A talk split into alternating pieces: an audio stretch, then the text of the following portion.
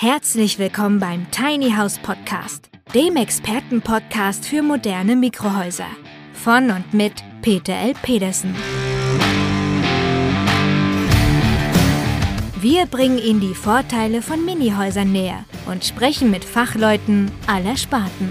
Und wir erklären Ihnen, welche baulichen, technischen und rechtlichen Voraussetzungen zu erfüllen sind, damit Ihr Traum vom Tiny House in Erfüllung gehen kann.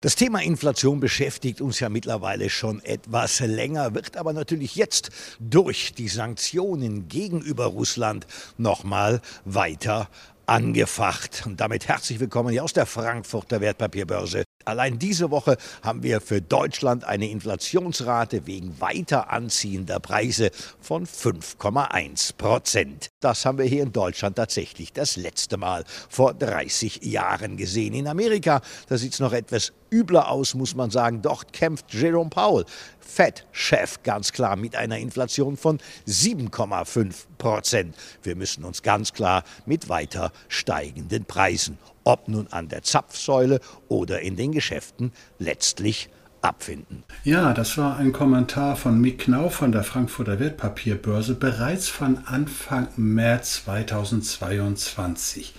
Moin Moin, verehrte Tiny House Enthusiasten, hier kommt eine neue Folge rund um das Thema Tiny House und zwar in direkter Verbindung zu diesem Thema Inflation. Ja, und hier kommen eigentlich zwei Dinge zusammen. Erstens mein Leib- und Magen-Thema Volkswirtschaft, was ich ja mal studiert habe.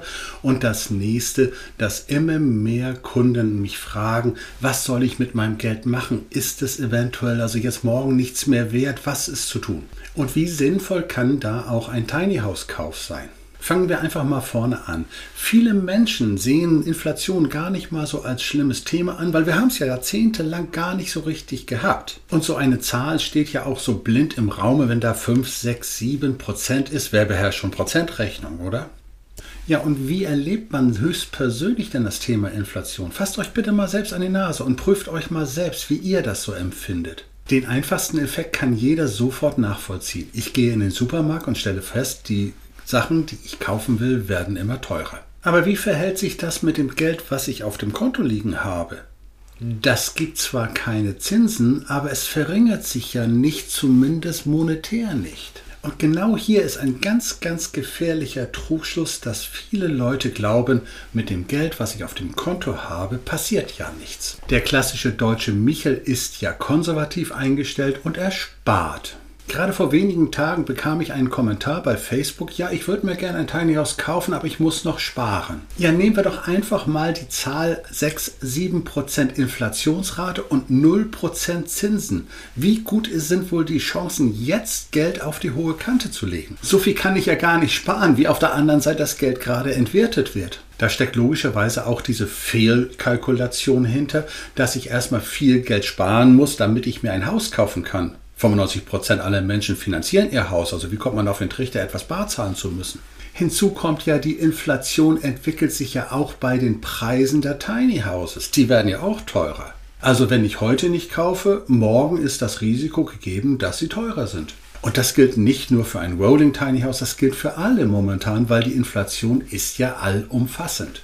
Aber bevor wir jetzt wieder einmal um den heißen Brei rumreden und wieder nur so Inflation, Inflation, Inflation besprechen, sollten wir etwas in die Hintergründe gehen und dann wollen wir prüfen, wie sich das Thema Inflation auf unsere Zukunft auswirken kann.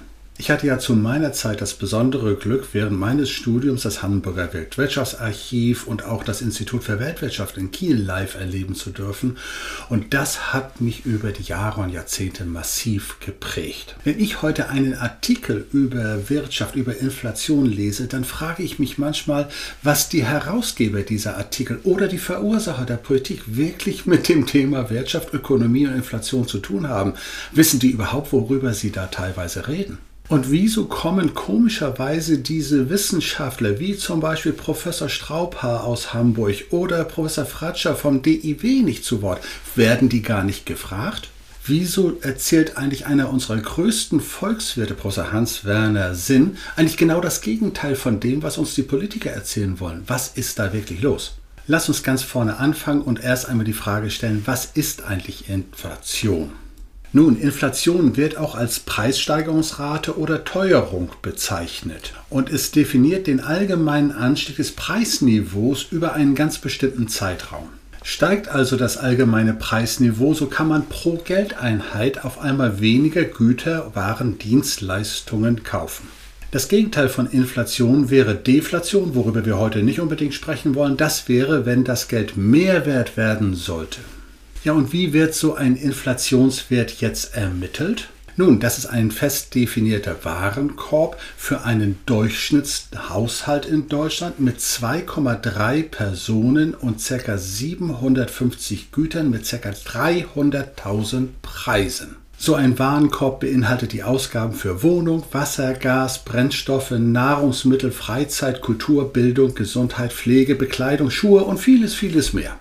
Und allein aufgrund dieser Auflistung können wir jetzt schon festhalten, dass Inflation nur ein theoretischer Messbegriff ist, der mit dem eigentlichen persönlichen Inflationsgebaren eigentlich nichts zu tun hat. Ich persönlich kann auch ein ganz anderes Kauf- und Verkaufsverhalten haben als der Durchschnittsinflationswarenkorb. Das heißt also, wenn heute von einer Inflationsrate von 6 und 7 Prozent gesprochen wird, kann meine höchstpersönliche Inflationsrate durchaus bei 12 oder 15 Prozent liegen oder vielleicht nur bei 3 oder 4 Prozent. Und veranschaulichen wir bitte uns einmal, wenn wir eine permanente Inflationsrate von 6 Prozent haben, dann ist euer heutiges Geld, das ihr heute auf dem Konto habt, in 10 Jahren nur noch die Hälfte wert. Es ist also aus 100 nur noch 50 Euro Kaufkraft geworden. Nun sind es 6% oder generell definiert man bis 10% spricht man von einer schleichenden Inflation.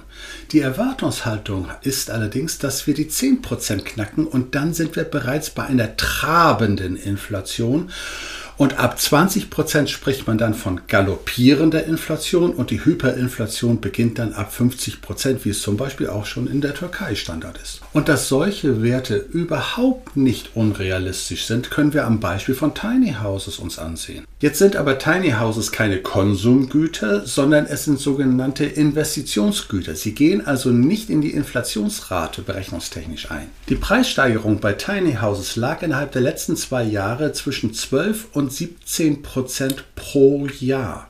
Das hat natürlich auch etwas mit den Rohstoffen zu tun gehabt, wie Stahl und Holz, die teilweise bis zu 150 Prozent und mehr gestiegen sind. Die Transportkosten, Stichwort auch Energiepreise, sind jährlich um 20 Prozent gestiegen. Allein die Genehmigung für einen Schwertransport für einen Bungalow sind der, von den Behörden her um 900 Prozent gestiegen. Wir können also mit Fug und Recht festhalten, dass wir bereits in einer Spirale sind, die brandgefährlich sein kann.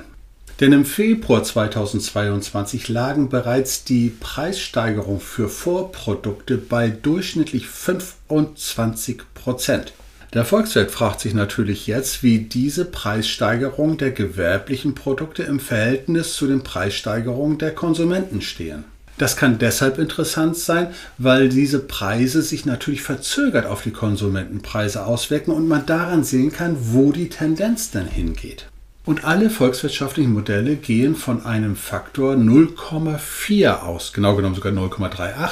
Das heißt aber, wenn 25% Preissteigerung bei den gewerblichen Produkten sind, dann wären 40% 10%. Das heißt, die Marke zweistellig ist in greifbarer Nähe.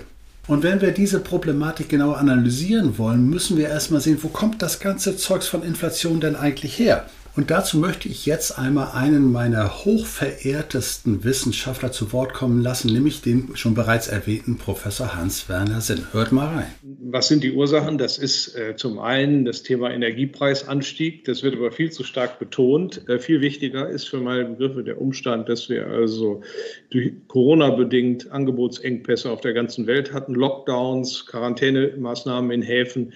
Die Güter kamen nicht an, die Güterknappheit bei gleichzeitig hoher Nachfrage, die durch Staatsverschuldung auch hier forciert worden war, äh, das hat eben die Inflation äh, hervorgerufen. So, und das sagt er so locker und dabei hat er ganz entscheidende Stichworte gebracht. Verknappung der Rohstoffe, okay, Transportwege aus Asien, das klingt erstmal logisch. Dann hat er aber einen Hinweis gebracht, Lockdown. Hier stellen wir also fest, dass die Bundesregierung durch den Lockdown die Inflation geschürt hat. Inflationsmitverursacher ist also der Gesundheitsminister, von dem man ja nicht erwarten darf, dass er ökonomische Grundkenntnisse beherrscht. Damit übrigens nicht genug. Die Bundesregierung hat durch die Verschuldung, darauf kommen wir später nochmal genauer zu sprechen, massiv zur Inflation beigetragen. Und diese ganze Corona-Entwicklung hat einen nächsten Punkt gebracht, indem man das Kurzarbeitergeld für Corona eingeführt hat. Das mag zwar seitens des ahnungsbefreiten Arbeitsministers eine logische Konsequenz sein, aber es war eine brandgefährliche Entwicklung, die provoziert wurde. Warum war das der Fall?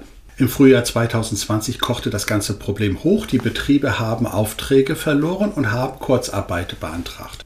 Die Mitarbeiter wurden zu 70, 80, 90, 100 Prozent nach Hause geschickt und die Betriebe bekamen die Lohnkosten, die Gehälter ausgeglichen.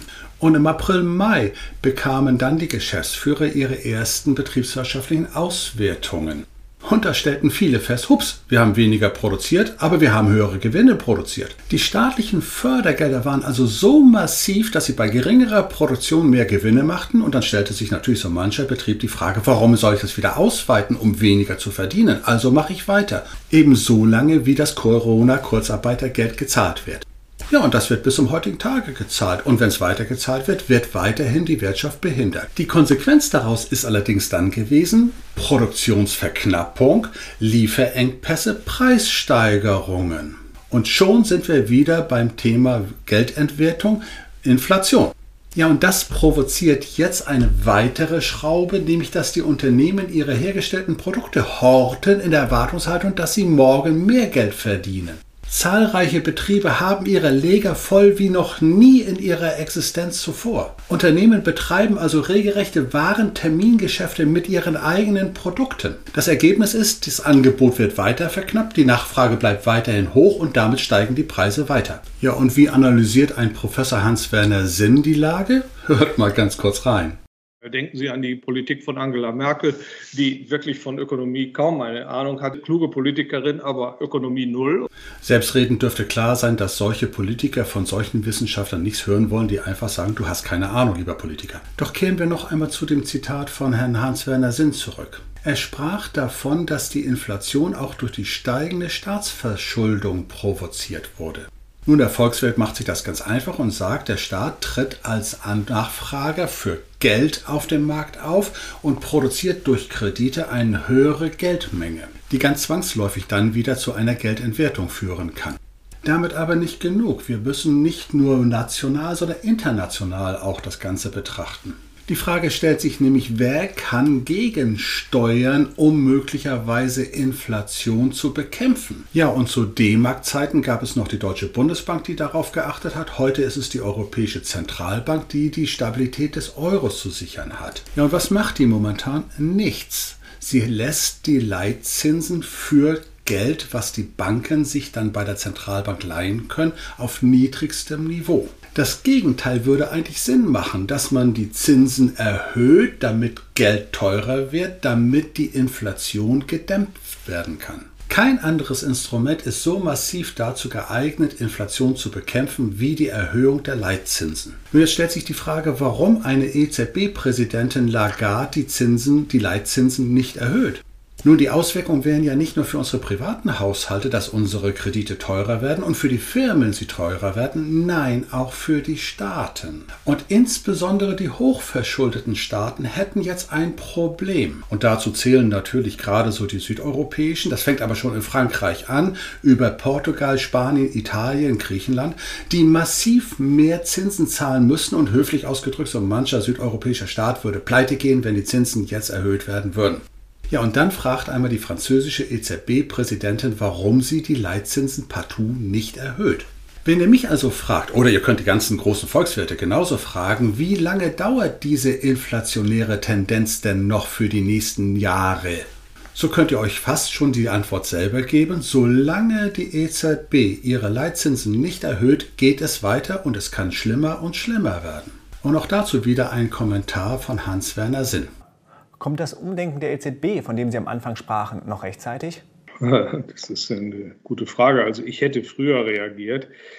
Äh, ich glaube, der Inflation ist so ein Feuer, äh, das man rechtzeitig austreten muss. Also dass die Bremspolitik hinreichend kräftig sein wird, um die Inflation zu bremsen, glaube ich nicht. Das sagt dieser Mann so in aller Seelenruhe. Und wie reagieren unsere ökonomisch komplett kenntnisbefreiten Politiker? Die kriegen den Begriff Inflation nicht mal über die Lippen, geschweige denn, dass sie auf den Tisch hauen und sagen, verdammt nochmal, fangt endlich an, Inflation zu bekämpfen. Doch wenn wir uns die Frage stellen wollen, wie sich die Inflation innerhalb der nächsten Jahre entwickelt, müssen wir einen ganz anderen Aspekt noch betrachten und dann hören wir wieder mal Herrn Svenner Sinn zu. Und dann ist da ein zweiter Effekt, das ist die viel zitierte Lohnpreisspirale. Das heißt, die Gewerkschaften, die jetzt in der zweiten Jahreshälfte ihre Hauptverhandlungen haben werden, hier in Deutschland und in anderen Ländern ist das ja so ähnlich, äh, müssen natürlich die Inflation, die es bis dahin gegeben hat, auf ihre Lohnforderungen obendrauf schlagen. Und das bedeutet dann, dass die Unternehmen im Jahr 2023, äh, wenn das dann alles wirksam wird, entsprechende Preissteigerungen realisieren müssen, um eben äh, diese Lohnkostensteigerungen wiederum zu tragen. So ist das eine Spirale, die sich hier äh, fortsetzt und antreibt. Das ist dann schon die zweite Welle. Und diese zweite Welle ist eigentlich schon in der Mache. Und was der Herr Hans-Werner Sinn in seinem Interview, das er hier gegeben hat vor ein paar Wochen, noch gar nicht wissen konnte, ist die Entwicklung unserer Politiker, die das noch weiter schüren. Gerade vor wenigen Tagen hat unser kompetenzbefreiter Arbeitsminister Heil nämlich einen tödlichen Fehler gemacht. Logischerweise hat das in der Politik keiner kapiert, die Medien haben es auch nicht so richtig verstanden und es ist trotzdem ein ganz gravierender Effekt. Habt ihr das gelesen? Die Renten sollen um bis zu 6,15 Prozent steigen. Das klingt jetzt sehr schön und sozial für die in Anführungsstrichen armen Rentner, nur er ist gerade dabei, die Lohnpreisspirale hochzufahren. Damit haben nämlich die Gewerkschaften zwei Argumente. Erstens die Inflation und zweitens den Ausgleich, den die Rentner schon kriegen. Und jetzt kommen die Arbeitnehmer. Der noch tödlichere Effekt wird übrigens beim öffentlichen Dienst kommen. Da sitzen ja die Politiker auch noch auf der anderen Seite und sagen, ach, die armen sozialen Genossen, die auch noch ein bisschen mehr haben wollen. Deswegen wird es auch eine weitere Steigerung geben. Aber in diesem Zusammenhang sollte man nicht nur auf die ahnungsbefreiten heutigen Politiker schimpfen, das gab es früher auch schon. So mancher reifer Zeitgenosse erinnert sich dann an eine Aussage von dem ehemaligen Bundeskanzler Helmut Schmidt, der da einmal sagte, lieber 5% Inflation als 5% Arbeitslosigkeit. Nun galt ja für einen Schmidt genau das gleiche wie heute für eine Merkel, was die ökonomische Kompetenzbefreitheit angeht. Die volkswirtschaftliche Logik lautet nämlich, mit steigender Inflation folgt automatisch auch steigende Arbeitslosigkeit. Also steigende Preise provozieren höhere Löhne, provozieren höhere Preise und damit irgendwann eine sinkende Nachfrage aufgrund der gestiegenen Kosten. Geringere Nachfrage heißt sinkende Produktion, Abbau von Personal, Arbeitslosigkeit. Diesen Einstieg hat übrigens die aktuelle Bundesregierung schon allein mit der Erhöhung des Mindestlohns provoziert. Also nicht, dass wir uns missverstehen, ist ja schön, wenn gerade so die unteren Lohngruppen ein bisschen mehr bekommen. Aber jetzt kommen die Gewerkschaften und sagen, die Mindestlöhne sind um 25 Prozent gestiegen. Jetzt wollen wir die nächsthöheren auch steigern und die nächsthöheren auch steigern. Das heißt, die Lohnpreisspirale ist bereits durch diese massive Steigerung des Mindestlohns provoziert worden. Und dann hören wir nochmal bei Hans-Werner Senn hinein. Und dann haben wir neben dem Mindestlohn noch den Kampf gegen den Klimawandel. Energie soll ja teurer werden. Die Politik verschärft die Inflationsproblematik eigentlich noch. Ja, ja, das ist das Phänomen. Ich meine, wir wollen nun, dass die Menschen auf äh, fossile Brennstoffe verzichten und äh, zwingen sie in die grünen Brennstoffe hinein. Und äh, die sind aber nun mal teurer. manche hoffen ja, dass sie billiger werden. Äh, da wird dann immer zitiert, dass also es so billig sei, Strom aus Solarpanelen zu machen und so weiter. Das sind Milchmädchenrechnungen. Aber bevor wir jetzt endgültig ein volkswirtschaftliches Seminar aus diesem Thema machen, sollten wir zumindest hier erstmal einen kleinen Schlussstrich ziehen. Was heißt denn das, was wir die ganzen Minuten jetzt besprochen haben, für unser Geld innerhalb der nächsten Monate und Jahre? Fakt wird sein, Inflation wird uns mittel- bis langfristig weiter begleiten. Die großen Ökonomen sprechen bereits hinter vorgehaltener Hand durchaus von 9, 10, 11 Prozent. Und wenn ich jetzt verhindern möchte, dass mein Geld immer weniger wert wird, dann muss ich von dem Geldwert in den sogenannten Sachwert umsteigen. Was heißt das? Die Inflation greift ja nur in Richtung unserer Euros, die wir auf der hohen Kante liegen haben. Wenn ich jetzt Aktien kaufe, Gold kaufe, Immobilien kaufe, dann greift das ja nicht direkt. Wenn ich dann später meine Sachwerte, also Gold, Aktien, Immobilien wieder verkaufen möchte, dann hole ich mir einfach den monetären Geldwert wieder zurück. Und wenn zwischendurch 50% Inflation war, dann kostet eben die Immobilie 50% mehr. So ist das einfach. Der Volkswert spricht in diesem Punkt also von der Flucht in die Sachwerte. Nun ist es sicherlich nicht jedermanns Sache, sich Gold auf die hohe Kante zu legen oder in Aktien zu spekulieren. Ja, und auch das Thema Immobilie ist durchaus ja auch ein Happen, der möglicherweise für den einen oder anderen einfach zu groß ist oder er will einfach nicht mehr so groß investieren. Das kann ja auch sein. Ja, und jetzt kann tatsächlich das Thema Tiny House spannend sein. Wir haben einen Sachwert, nämlich eine kleine Immobilie und damit überschaubare Größenordnungen, was den Kaufpreis angeht. Und das kann durchaus für den einen oder anderen sehr spannend sein. Und denkt bitte dran, wir hatten bereits in der Folge Tiny Houses Hot oder Schrott darüber gesprochen. Sachwerte in Form von Tiny Houses sind nur diejenigen, die baugenehmigungsfähig sind. Die Hütte, die an der Ecke steht, verliert an Wert, also nicht pauschal Tiny House als Wertanlage ansehen. Wer jetzt ohnehin ein Grundstück zur Verfügung stehen hat, der sollte sich ernsthaft überlegen, ob er dort kurzerhand ein Tiny House wertstabil aufstellt. Ja, und selbst für diejenigen, die sagen, ich habe noch kein Grundstück, denkt dran, ein Tiny House ist ein ortsveränderliches Wohngebäude. Also warum soll man so ein Haus nicht irgendwo in Anführungsstrichen parken und dann in nächster Zeit, in den nächsten Monaten, sich in aller Ruhe ein endgültiges Baugrundstück suchen? Also an unserem Auslieferungsstandort in Wisselhövede nördlich von Hannover ist genau das momentan am Laufen, dass dort regelmäßig zwei, drei, vier Häuser geparkt werden. Ja, und wer gerade ein Grundstück in Aussicht hat, auch da gilt natürlich wieder Sachwert. Ihr könnt eigentlich momentan mit Grundstücken nichts verkehrt machen. So, und bis jetzt haben wir eigentlich nur darüber gesprochen, wie ihr mit einem Tiny House eure Rücklagen, euer Geld sichern könnt. Die Steigerung wäre jetzt, wie kann ich in der momentanen Phase damit Geld verdienen? Ja, und dazu schauen wir uns nicht nur die Inflationsrate von derzeit 6, 7 Prozent an, sondern auch die Kreditzinsen. Und wie ihr ja schon mitbekommen habt, wir haben ja als erster Hersteller von Tiny Houses geschafft, die Tiny Houses auch als Baufinanzierung kreditiert zu bekommen. Also schauen wir uns die Hypothekenzinsen einmal an und die liegen momentan tatsächlich schon etwas steigernd die letzten Monate bei ca. 2 Prozent. Und wenn ich jetzt ein Hypothekendarlehen für mein Tiny House aufnehme, zu 50 zu 80 Prozent des Kaufpreises, wie wirkt sich jetzt die Inflation auf meinen Kredit aus? Kredit ist ja wieder Geld wert, das heißt, der wird weniger wert. Das heißt also, eine siebenprozentige Inflation gegenüber 2% Zinsen heißt für mich einen Wertvorteil pro Jahr von 5%. Das heißt, mein Kredit sinkt im Wert permanent und ich muss eigentlich weniger zurückzahlen. Das ist ja genau der Effekt, die insbesondere die hochverschuldeten südeuropäischen Staaten ausnutzen. Deren Schulden werden von Jahr zu Jahr ja auch weniger. Also verabschiedet euch bitte von der klassischen deutschen Denke des Weltspartages und achtet darauf, dass ihr jetzt sogar den Vorteil der Inflation für euch in Anspruch nehmt, indem ihr euer Tiny House nicht bar bezahlt, sondern zu einem durchaus erheblichen Teil finanziert. Ja, und auch für diejenigen, die sagen, ja, ich kann es aber bar bezahlen. Gerne, dann kauf zwei und nimm die Hälfte an Hypothekendarlehen auf. Und auch das Thema Kauf 2 kommt nicht billiger, macht auch noch Sinn, wenn ihr eins für euch privat nutzt und eins dann für eine Ferienhausvermietung, um damit auch noch Geld zu verdienen. Dann wird es eine runde Sache, die richtig Spaß bringen kann. Nicht muss, aber kann. Es ist ja auch nur eine Empfehlung von vielen, die wir hier geben. So, und damit wären wir wieder am Ende einer neuen Folge angelangt und ich hoffe, es hat euch ein bisschen Spaß gebracht und eine Empfehlung sei mir erlaubt noch dazu zu bringen. Hört euch bitte diese Folge gerne zwei, dreimal an. Es sind so viele Fachbegriffe gekommen, die einfach so nebenbei gelaufen sind und die man vielleicht nicht so sehr beachtet hat. Hört euch das bitte nochmal an.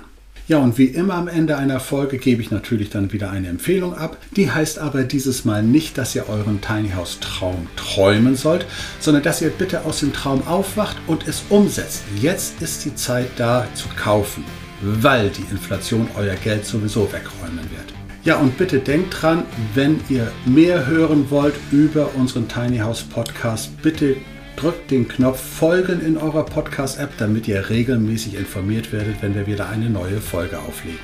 Und bis es dann wieder soweit ist, drücke ich euch die Daumen. Viel Erfolg, viel Spaß. Euer Peter Petersen.